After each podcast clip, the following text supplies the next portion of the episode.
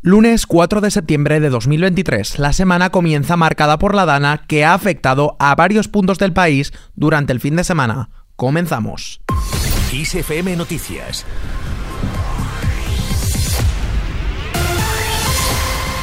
Así sonaba la alarma que han recibido en sus teléfonos los ciudadanos de Madrid para recomendar que se quedasen en casa durante la jornada de hoy.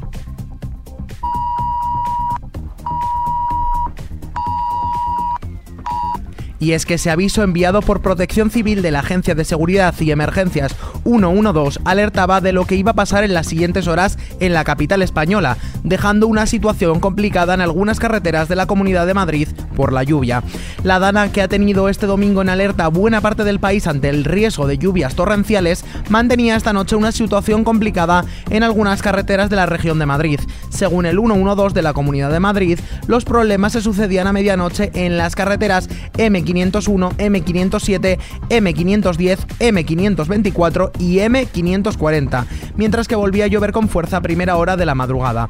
Además, varias líneas del Metro de Madrid han tenido que ser interrumpidas y interrumpir su servicio por acumulación de agua y además se ha vuelto a suspender la circulación de los AVE entre Madrid y Andalucía por las lluvias que han, caído en Toledo. Más asuntos. El PP aplaza su Junta Directiva Nacional a consecuencia de la DANA. El Partido Popular ha optado por aplazar la reunión de su Junta Directiva Nacional prevista para el lunes, según fuentes de los populares. Se ha decidido tomar esta decisión con el objetivo de facilitar que los presidentes autonómicos puedan seguir en sus territorios el impacto de la DANA evitando desplazamientos de riesgo por las fuertes lluvias. Cepime reclama que el nuevo gobierno ataje las subidas de impuestos y reduzca cargas burocráticas. Cepime ha reclamado que el nuevo gobierno que se conforme tras las negociaciones políticas corrija la tendencia de incrementos tanto fiscales como de cotizaciones sociales que se han institucionalizado durante estos últimos años, suponiendo un gran deterioro en la competitividad, especialmente de las pymes, que no se ha logrado recuperarse totalmente tras la pandemia y la crisis inflacionaria, al tiempo que también ha exigido que se reduzca las cargas burocráticas. En cuanto a la política nacional, Ayuso se reúne este lunes con el coronel Pérez de los Cobos. La presidenta madrileña Isabel Díaz Ayuso se reunirá este lunes con el coronel de la Guardia Civil, Diego Pérez de los Cobos, este fue restituido como responsable de la comandancia de Madrid tras su cese en mayo de 2020 por pérdida de confianza. Según el gobierno madrileño, la reunión tendrá lugar en el, edificio, en el edificio de la Real Casa de Correos en la Puerta del Sol, donde tiene su despacho la presidenta autonómica. Por otro lado, el presidente del gobierno en funciones y líder socialista, Pedro Sánchez, interviene hoy en un desayuno en el Ateneo de Madrid, donde abordará la situación política en el arranque de un curso muy complicado, marcado por el debate de investidura el ministro de Igualdad celebra un comité de crisis para la evaluación de los últimos asesinatos machistas confirmados por la delegación del Gobierno contra la violencia de género, que en el mes de agosto ascienden a 6, siendo 39 desde que empezó 2023 y 1.223 desde 2003. Más asuntos, el ministro del Interior en funciones, Fernando Grande Marlasca, presenta el balance de la siniestrabilidad vial de julio y agosto en una rueda de prensa en la que estará acompañado por el director general de tráfico, Pere Navarro, entre otras autoridades. Hoy también conoceremos los datos del desempleo del mes de agosto. Los ministerios de Trabajo y de la Seguridad Social publican los datos de paro registrado y afiliación del mes de agosto después de que en julio se sumaran 21.945 ocupados de media hasta un nuevo récord de 20.891.885 afiliados. Y el paro, el paro se redujera en 10.968 personas. En el ámbito internacional, Zelensky y Macron buscan más seguridad para las exportaciones de cereales ucranianos.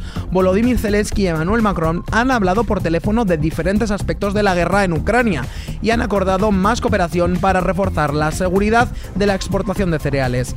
Los presidentes de Ucrania y Francia han abortado esta cuestión en una fase del conflicto en la que Rusia incrementa los ataques contra los puertos ucranianos y más en general contra las infraestructuras de exportación de grano.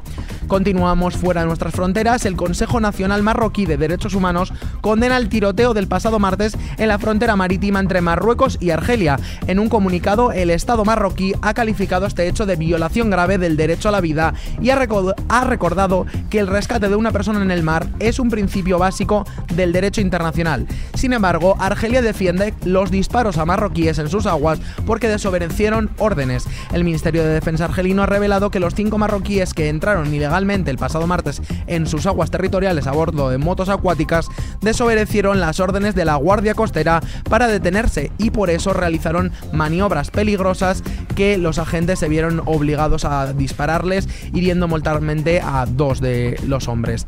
Nos vamos ahora hasta Estados Unidos, donde un juez anula por inconstitucional el mapa electoral de Florida promovido por DeSantis. Un juez ha anulado un nuevo mapa electoral de Florida promovido por el gobernador del estado, el republicano Ron DeSantis.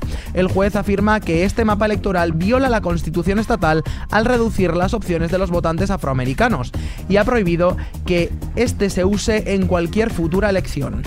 Y recordamos, el precio de la luz repunta este lunes hasta los 87 euros megavatio hora. Está previsto que la electricidad suba un 37% alcanzando los 87 euros megavatio hora. Por franjas horarias, la electricidad alcanzará su precio más alto entre las 8 y las 9 de la noche con 138,3 euros el megavatio hora. El precio más bajo se registrará entre las 3 y las 4 de la tarde con 52 euros el megavatio hora. A continuación vamos a dar un repaso al mapa del tiempo. Las lluvias persistirán en el centro noroeste y en el sur peninsular. Los cielos estarán nubosos y con precipitaciones y tormentas en gran parte de la península, excepto en el extremo noroeste y Baleares, donde se esperan cielos despejados. En cuanto al viento, soplará del este en la zona de Levante y Baleares, con intervalos fuertes de madrugada. Habrá viento oeste en los litorales del sur peninsulares y de componente sur en el resto, salvo en el Cantábrico y Canarias, donde será de dirección variable. Por otro lado, las temperaturas subirán en la mitad este peninsular y en Baleares, mientras que bajarán en el oeste de Galicia y en Canarias. Terminamos ahora al ritmo de Beyoncé.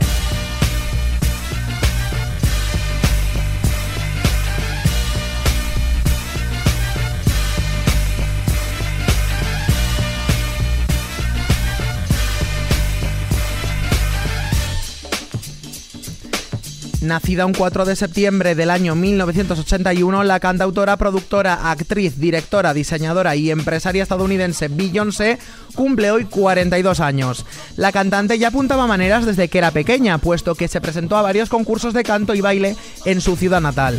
Sin embargo, no fue hasta finales de los años 1990 cuando saltó a la fama como vocalista principal del grupo Destiny's Child. El grupo estuvo dirigido por su propio padre y consiguió convertirse en uno de los grupos femeninos que mayores ventas consiguió en la historia. Si hacemos un repaso por las canciones que tiene Beyoncé en solitario, podemos ver cómo tiene una discografía impecable con varios temas conocidos mundialmente, como por ejemplo Single Ladies, Run the World Girl, Halo, Love on the Top, If I Were a Boy, Naughty Girl o incluso la canción que estamos escuchando en estos momentos, Crazy in Love.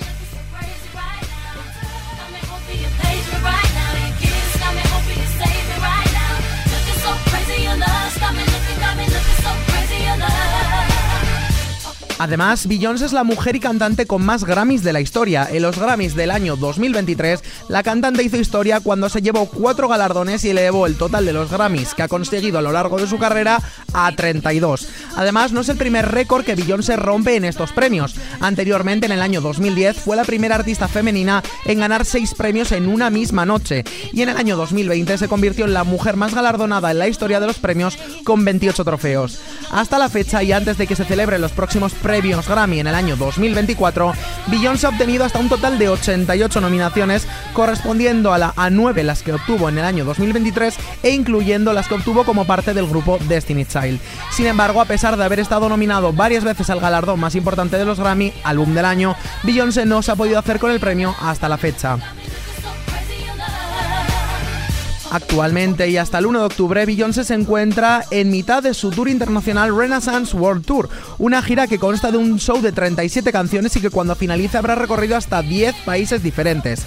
La gira tuvo parada en nuestro país el pasado 8 de junio de 2023 en el Estadio Olympic Luis Companys en Barcelona.